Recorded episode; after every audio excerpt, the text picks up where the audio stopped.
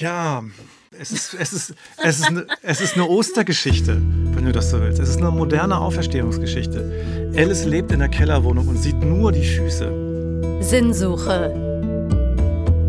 Ein Podcast der Kirche im NDR. Also zwei Häuser, gleich an Ansehen, würdevoll. Erwecken neuen Streit aus altem Groll. So beginnt Romeo und Julia, das wahrscheinlich berühmteste Buch über die Stadt, die für unseren Gast heute eine wichtige Rolle spielt, biografisch und als Autorin. Alice, so heißt ihr Debütroman. Herzlich willkommen, Selene Mariani. Dankeschön.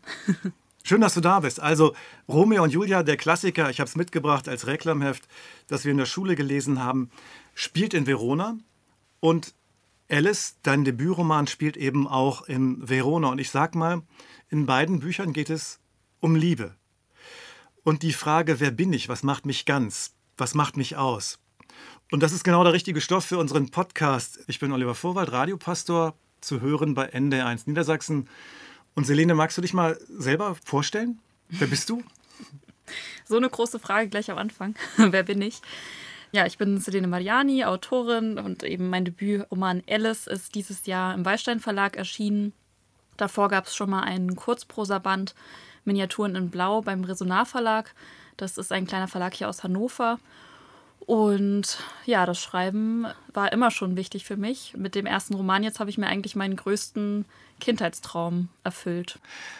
Also biografisches findet man auf dem Buch, was total schönen Einband hat, findet man eigentlich nur in homöopathischen Dosen.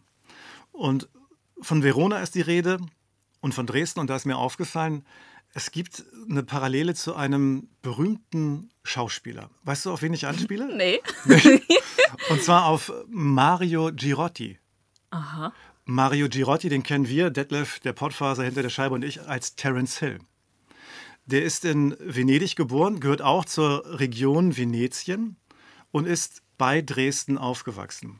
Ach. Von 43 bis 47, der hat auch das große Bombardement erlebt auf Dresden.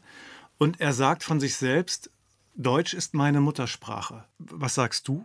Also, wenn man es vom Wort her nimmt, ist Deutsch auch meine Muttersprache, denn meine Mutter ist Deutsche und mein Vater ist ja Italiener.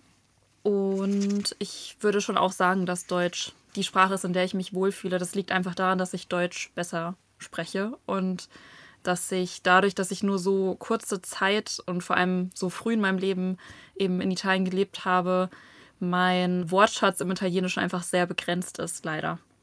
Mhm. Trotzdem, natürlich verbindet mich extrem viel mit dieser Sprache und mit dem Land auch und manchmal ist das irgendwie auch komisch. Also von meinem Gefühl her müsste ich eigentlich beide Sprachen fast gleich gut können, vielleicht Deutsch ein bisschen besser, aber es ist definitiv kein Vergleich. Also ich könnte jetzt nicht auf Italienisch einen Roman oder ich glaube sogar eine Kurzgeschichte wäre schon schwierig hm. zu schreiben.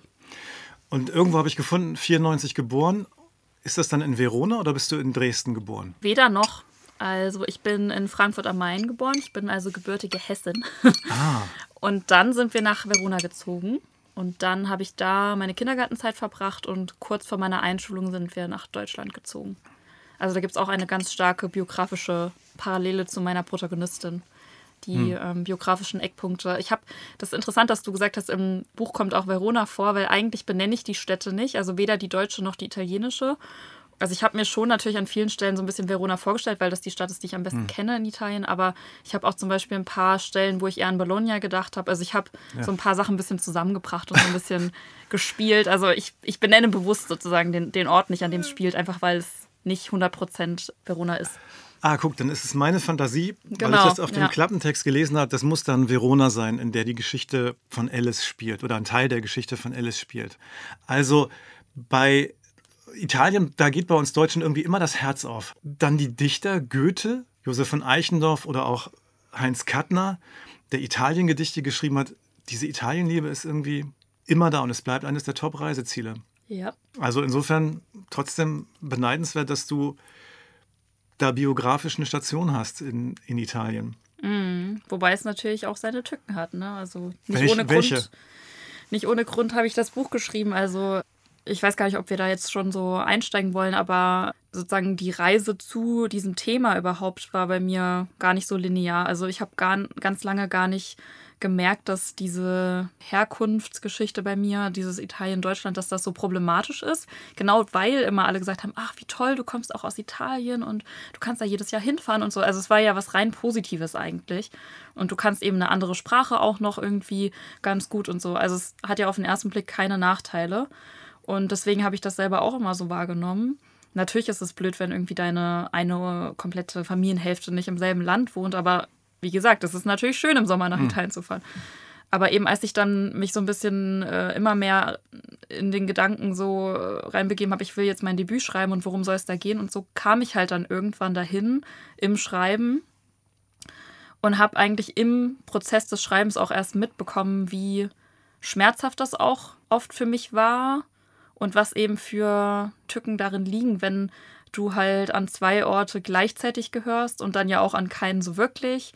Selbst wenn das eben nur Italien, Deutschland ist. Ich meine, das ist beides Europa, das ist nicht weit voneinander entfernt. Das sind keine extrem riesigen kulturellen Unterschiede. Und trotzdem ist da diese Dualität und trotzdem ist da dieses ja, Fremdsein in, an beiden Orten. Also sowohl eben in, in, in der Schule dann eben als auch Italienerin und dann aber natürlich noch extremer, wenn ich nach Italien gekommen bin, zu meiner Familie eigentlich war ich dann halt auch eher die Deutsche, die eben in Deutschland lebt, die besser Deutsch kann als Italienisch, die irgendwie auch anders aussieht und so. Also ich habe dann an beiden Orten immer nicht so ganz dazugehört und hm. ja, ich kann das erst jetzt rückblickend sagen, dass das doch irgendwie äh, nicht so einfach manchmal war für mich. Hm.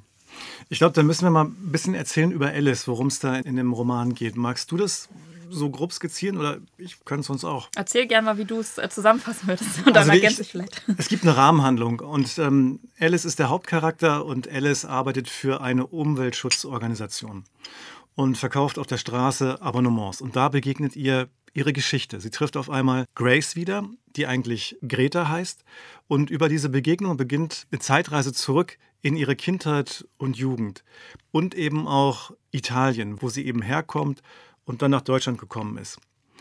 Ich finde, es ist eine Suche nach der eigenen Identität in diesem Buch. Und es hat ganz viel, finde ich auch, so, wenn ich das als Pastor lege, ganz viele theologische Anklänge, diese Geschichte. Ja. ja. Wollte ich jetzt nicht sofort alles verraten? Ich bin gespannt. Wollte ich jetzt nicht alles sofort verraten. Alice ist ja zerrissen zwischen zwei Kulturen, zwischen Italien und Deutschland. Wer bin ich nun? Was macht mich aus? Was macht meine Identität aus? Und dann ist da ja eben diese Reise von Grace und Alice nach Italien, zu Philo und Nonno, zu den Großeltern. Da wird ja immer erzählt von der Reise, also was gerade in Italien passiert. Und dann gibt es ja immer wieder den Rückblick in die Kindheit und in die Jugend, wie Grace und Alice sich kennenlernen. Und da wird ja immer wieder diese, diese tiefe Zerrissenheit deutlich gemacht durch viele kleine Geschichten. Und das muss ich echt sagen, das hat mich berührt oder auch wehgetan, diese Zerrissenheit, die diese junge Frau da, da erlebt und die sich immer noch in ihre Gegenwart ähm, transportiert, da auch bei dieser Italienreise, was für uns Deutsche ja immer so einen schönen Klang hat, da wird alles gut. Ja, so ein bisschen wird ja auch alles gut. Also zumindest bringt es Klarheit. Und ich glaube eben genau durch diesen Faktor, dass Alice was verändert, indem sie Grace mitnimmt. Es ist eben nicht mehr, Alice fährt alleine dahin und versucht so italienisch zu sein wie möglich, sondern sie bringt bewusst diesen Fremden, diesen Störfaktor, könnte man jetzt auch sagen, Grace damit hin. Und wenn man das Buch liest, merkt man auch, Grace ist nicht unbedingt die sensibelste Person. Also die achtet jetzt nicht die ganze Zeit drauf, wie reagiert da Alice und muss ich da aufpassen oder so. Die macht einfach ihr Ding. Und das ist, glaube ich, auch was, was Alice an ihr extrem bewundert. Es ist ja auch oft so, dass wir uns Freundschaften bewusst suchen mit Leuten, die uns nicht so ähnlich sind, weil wir etwas bewundern und von etwas gern mehr haben wollen. Also ich suche mir eine Freundin, die vielleicht selbstbewusster ist als ich, die vielleicht irgendwie mehr das Gefühl hat zu wissen, wo es hingeht oder die das für mich repräsentiert. Und dann verbringe ich ganz viel Zeit mit der und dann werde ich vielleicht auch ein bisschen mehr wie die. Also ich finde, diesen Aspekt gibt es in dieser Freundschaft auch bei den beiden. Und vielleicht ist das auch so eine Strategie von Alice zu sagen, ich nehme Grace jetzt mit und vielleicht färbt es ja so ein bisschen ab. Dieses, ich bin da jetzt einfach da und guck mal, was passiert. Und ich versuche einfach mal nicht mehr so kompliziert zu sein, weil Alice ist ja auch extrem kompliziert, extrem verkopft. Und Grace ist da so ein bisschen dieser Gegenpart und ist auch manchmal da so ein bisschen wie so ein Elefant im Porzellanladen, könnte man sagen. Finde, also ja, man kann schon manchmal auch ein bisschen sauer auf Grace werden. Aber genauso kann man auch sagen, so, boah, Alice, sag doch mal was. Sag doch mal was. Also die sagt ja irgendwie immer in den entscheidenden Momenten, sagt sie halt nichts. Und das kann einen, glaube ich, auch ganz verrückt machen. Ich weiß nicht, wie es dir beim Lesen ging, aber. Naja, aber dann kommt ja der Punkt, wo sie, wo sie anfängt, ähm, Worte oder Sätze zu sagen, die sie bisher nie gesagt hat. Was wären das so Sätze bei dir? Sätze, die ich nie gesagt habe. Aber gerne mal sagen würdest. Das ist jetzt eine schwierige Frage. Das habe ich noch nie gesagt. Na, das ist auch sehr persönlich. Also, es ist dann ja die Liebe.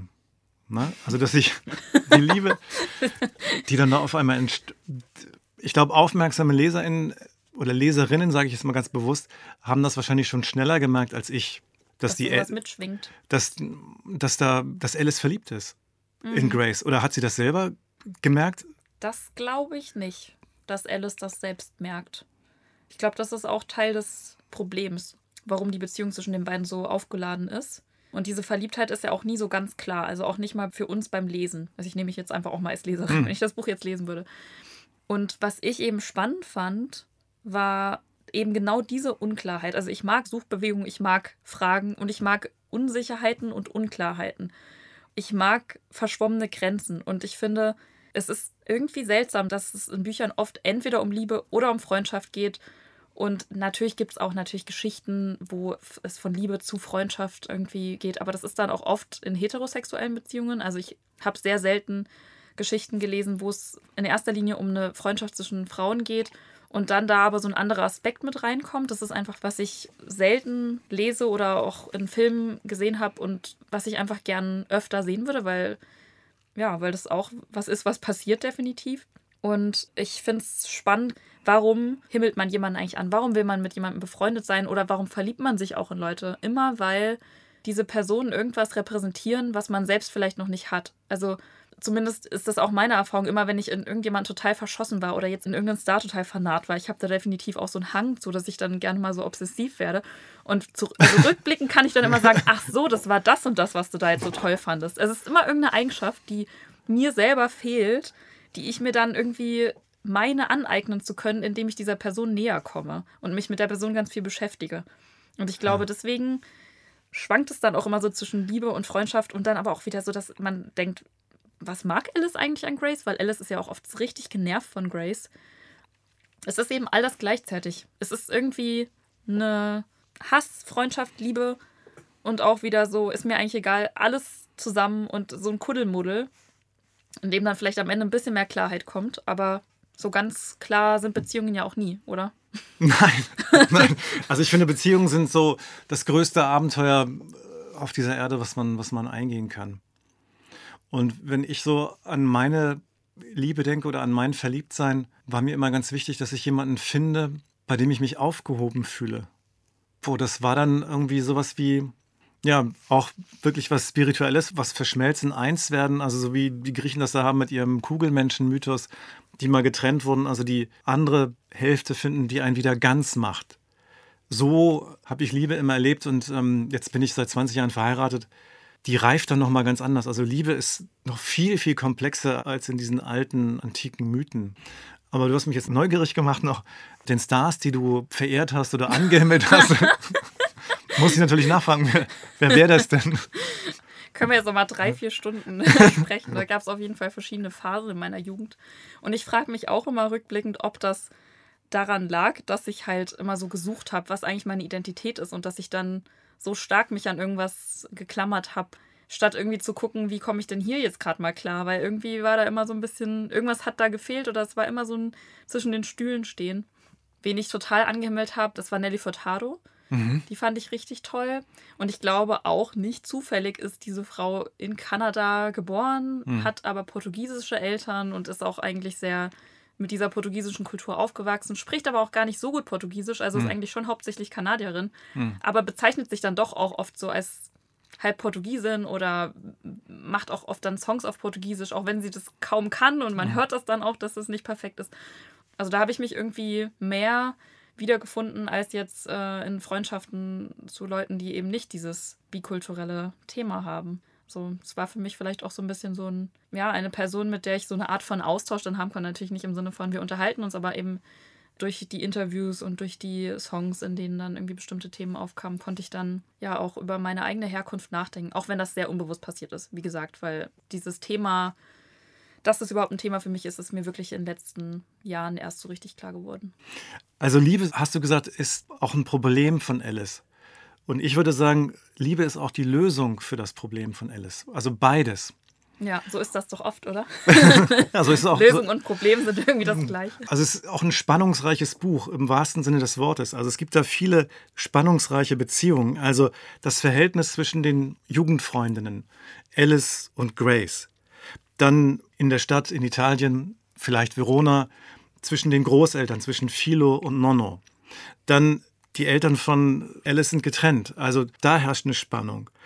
Und dann herrscht da oder beginnt da diese Spannung zwischen Grace und ihrem italienischen Liebhaber, zwischen Grace und Mars. Also, was ist der Gedanke dahinter, hinter so viel Spannung oder hat sich die auch so reingeschlichen? Also, erstens macht es mir total Spaß, über Beziehungen nachzudenken und zu schreiben. Und zweitens finde ich, dass sich eben diese Dualität und dieses Hin und Her und dieser Konflikt, in dem Alice sich befindet, also der bildet sich dann einfach ab, so wie das eben ist, ne? mit Dingen, die wir erlebt haben, mit Traumata aus der Kindheit und so weiter, dass die dann komischerweise immer überall wieder auftauchen. Ich weiß nicht, wie oft ich das schon hatte, dass Leute mir irgendwas erzählt haben, also was sie für Probleme auf der Arbeit haben, wie sie sich da fühlen und dann vielleicht irgendwann gemerkt haben, ach, ich fühle mich da genau wie als Kind, als meine Schwester bevorzugt wurde oder mein Bruder bevorzugt wurde. Also das ist ja einfach dieses klassisch psychologische Ding, ne? dass wir irgendwie in unseren Mustern feststecken, die sich irgendwann entwickeln und dann irgendwie immer wieder das Gleiche erleben, bis wir hoffentlich irgendwann checken, ach, das ist mir passiert und vielleicht bin ich deshalb so und dann langsam ein bisschen mehr ausbrechen können. Weil das ist ja auch so eine Art Gefängnis, so wie so ein emotionales Gefängnis, in dem man sich dann manchmal befindet, dass man das Gefühl hat, man guckt nur in den Spiegel und sieht immer wieder das Gleiche und hat immer wieder die gleichen Fragen und kommt irgendwie nicht weiter. Und deswegen waren die Beziehungen, insbesondere eben die Beziehung zu Grace, extrem wichtig. Also ich habe das auch oft, dass Leute mich fragen, wieso eigentlich eine Freundschaft und Identitätssuche gleichzeitig oder irgendwie weiß man nicht so ganz, was das Hauptthema ist. Genau das ist aber der spannende Punkt an dem Buch, nämlich dass es auch so schwer trennbar ist. Also gerade in der Kindheit sind ja Freundschaften extrem identitätsstiftend. Und wenn es dann sich auch noch um eine Person handelt wie Alice, die überhaupt nicht angenommen wird, die nur Mobbing erfährt, nur Ablehnung erfährt und dann eben endlich eine Person trifft, die sie mag, die sie so nimmt, wie sie ist, klar wird diese Person dann extrem wichtig und die, diese Person ist eben Grace. Und dann treffen die sich eben wieder und dann ist es für mich auch logisch, dass Grace und diese Identitätsfrage so ein bisschen für Alice zusammenhängen, weil Alice hat sich ja damals durch Grace so ein bisschen mehr als Deutsche gefühlt oder mehr angekommen gefühlt. Und jetzt ist eben die Frage, kann sie Grace, kann sie dieses Deutsche mit nach Italien nehmen? Deswegen fahren die beiden Freundinnen ja nach Italien. Und kann sie dann sozusagen durch die Anwesenheit von Grace das vielleicht hinkriegen, diesen deutschen und italienischen Teil endlich mal zu verbinden. Das ist so ein bisschen, also wie ich interpretieren würde, was da passiert.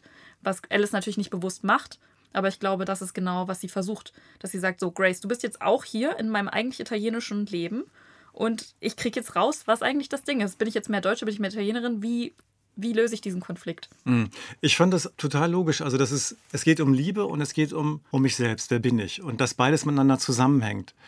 Man kann das auch nicht voneinander trennen. Und ich fand so sinngemäß einen ganz erschütternden Satz, als Alice in einem Café sagt, hier bin ich die Touristin und in Deutschland die Italienerin. Da muss ich erstmal tief durchatmen. Mhm.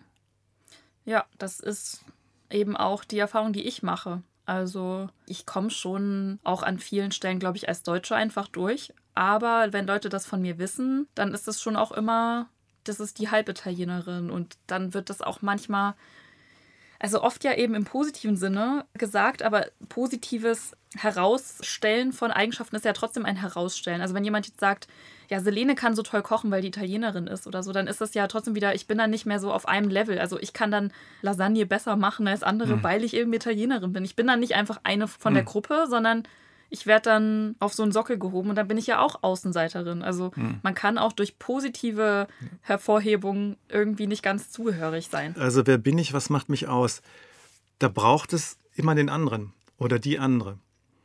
Und wenn man die Bibel nimmt, damit geht's los. Also gleich die erste größere oder kleinere Erzählung in wenigen Worten ist die, wie Menschen zu Menschen werden. Also als Gott den ersten Menschen geschaffen hat, der ist furchtbar allein. Dann schafft Gott die Tiere und stellt ihm hin. aber der Mensch fühlt sich nicht wohl. Und erst als er ein Gegenüber hat und sich in ihm erkennt, wird er zum Menschen oder werden beide zum Menschen. Über das Du werde ich zum Ich. Das ist auch Identitätsphilosophie. Ja. Große Geschichte, große Strömung und ganz, ganz wichtig. Und da liefert Alice eine Antwort eben in Sachen Liebe. Und genau, und das hat mich auch so erleichtert. Also ich habe praktisch parallel oder kurz nachdem ich so das Haupt, den Hauptentwurf von dem Buch hatte, meine Masterarbeit noch geschrieben. Also wir am Literaturinstitut, wenn man da im Master studiert, schreibt man auch trotzdem, sage ich mal, obwohl man dieses Romanprojekt hat, auch eine Masterarbeit. Und da habe ich über Identität geschrieben und habe mir zum ersten Mal eben diese ganzen Definitionen von Identität durchgelesen und habe echt so einen kleinen Aha-Moment gehabt, wo ich gemerkt habe, dass das ja total natürlich ist und total normal ist, dass man sich eben nur in Abgrenzung von anderen und von dem anderen identifizieren kann. Also Identifikation, Identität entsteht bloß in Abgrenzung zu dem Fremden, zu dem anderen. Wenn ich jetzt in einem Vakuum, in einem luftleeren Raum versuchen würde zu sagen, wer bin ich, was mag ich, das geht gar nicht, weil ich kann nur sagen, ich mag nicht das, sondern ich mag das oder ich bin nicht so wie die Person, sondern ich bin so oder ich bin auch wie die Person. Also wir brauchen die anderen Menschen um zu sagen, wer wir sind. Und deswegen, ja, ist es noch logischer, dass diese Freundschaft dann oder diese Beziehung zu Grace so eine große Rolle für Alice spielt. Mhm. Also du bist Autorin, Schriftstellerin, Lyrikerin? Ich, ich bezeichne mich immer als Autorin. Mhm. Und du bist Schreibtrainerin? Auch, ja. Eine ganz tolle, kann ich bestätigen. und du bist am Literaturhaus St. Jakobi in Hildesheim, arbeitest du auch? Ja. Also eine Kirche als Literaturhaus, was ist das? ja, sie ist ja nicht entweiht oder sowas, deswegen ist es ja nach wie vor auch eine Kirche. Aber sie wird eben als Literaturhaus genutzt. Und das ist natürlich interessant. Also Lesungen in, im kirchlichen Raum kennt man, glaube ich, sonst eher wenig. Und ich fand das damals, als ich in Hildesheim angefangen habe zu studieren, auch total faszinierend, ja, diese Atmosphäre da wahrzunehmen als Besucherin. Also es ist ja was ganz anderes, wenn ich jetzt in eine Buchhandlung zu einer Lesung gehe oder in ein Café oder eben dann in, in ein Kirchenschiff und mich da reinsetze und dieser Hall und diese hohen Fenster und überhaupt, also was Kirche eben auch bedeutet, was man für Konnotationen hat aus der Kindheit und Jugend und so. Und ich finde das total schön. Es gibt in Hildesheim auch die Lichtungen. Das ist so ein Festival, wo Lichtinstallationen gemacht werden an in, in den wichtigsten Sehenswürdigkeiten in ganz Hildesheim. Und da konnte ich auch in vielen Kirchen Kirche plötzlich ganz anders erleben. Und das fand ich so schön, weil ich eben auch ganz viel Erinnerungen habe im Zusammenhang mit Kirche an Zwang und an Langeweile und an irgendwie denken, ich will hier gar nicht sein und so, weil ich halt viel auch gezwungen wurde, in die Kirche zu gehen, wie das vielleicht viele auch kennen als Kind und mich nicht bewusst dafür oder dagegen entscheiden konnte. Es war einfach so. Und dann eben zum Beispiel in einer Kirche auf einer Kirchenbank liegen zu können und an die Decke zu gucken und dann wird da irgendwie Lichtkunst äh, rangeworfen und es gibt noch irgendwie ambient elektronische Musik oder so. Das war so befreiend für mich, weil ich plötzlich gemerkt habe, also ich konnte plötzlich auch wieder wertschätzen, was Kirchen eigentlich für tolle Räume sind und was die für Potenziale haben. Und Kirchen sind die Räume für das gesprochene und das geschriebene Wort, also seit Anfang an. Ja, die gute Alice, also es ist, es ist, es ist, eine, es ist eine Ostergeschichte, wenn du das so willst. Es ist eine moderne Auferstehungsgeschichte. Alice lebt in der Kellerwohnung und sieht nur die Füße. Und der Schluss ist wirklich, dass sie durch, indem sie sich ihre Liebe zu Grace eingesteht, ob die nun erfüllt wird oder nicht, aber das ist der entscheidende Schritt, den sie macht. Und der bringt sie dann nicht nur in die Kneipe da mit den, mit den Jungs von, von der Umweltschutzorganisation, sondern sie geht raus ins Leben. Sie erwacht zum Leben. Also das, diese Liebe darin findet sie die Versöhnung und sie sagt ja zum Schluss, das wollte ich ja nicht sagen, das sollen ja die LeserInnen ähm, dann lesen, ich bin Deutsch, ich bin italienisch-deutsch. Da wusste ich, sie hat es gepackt. Und dann kommt wirklich raus aus dem Keller, rein ins Leben, der Aufbruch ins Leben. Also das ist doch wirklich österlich. Ja, ich finde es auf jeden Fall schön, dass du da so viel gesehen hast, was ich auch was, was, also es kommt ganz gut hin mit, was ich so mir für Gedanken gemacht habe. Also die Bedeutung von zum Beispiel, sie guckt jetzt nicht mehr nur durch diesen Spalt, sondern sie guckt aus dem ganzen Fenster und sie sieht auch sogar ein Stück Himmel und eben dieses, ich bin italienisch-deutsch und so. Also ich habe da schon, ich habe fast so ein bisschen das Gefühl, dass ich mit dem Ende des Buches ja auch ein bisschen Alice jetzt alleine lasse und ich wollte sie nicht ganz Also ich wollte sie schon ganz gut ausgestattet und so entlassen, dass ich das Gefühl habe, sie kommt jetzt klar. Mhm. Ich hätte sie sonst nicht loslassen können. Mir war das schon wichtig, sie irgendwie auf einen Weg zu schicken, wo ich denke, jetzt kriegt es hin. Ich werde auch keine Fortsetzung schreiben, glaube ich, relativ 99% sicher, weil ich glaube, jetzt ab jetzt kann Alice das auch alleine. Das mhm. braucht sie mich nicht mehr. Die Geschichte ist rund und da finde ich, ist dir einfach unglaublich viel gelungen. Also Gratulation. Ich bin begeistert und habe super, super gerne gelesen. Wie du Worte aneinander reißt, also berührend. Dankeschön. Sehr gerne.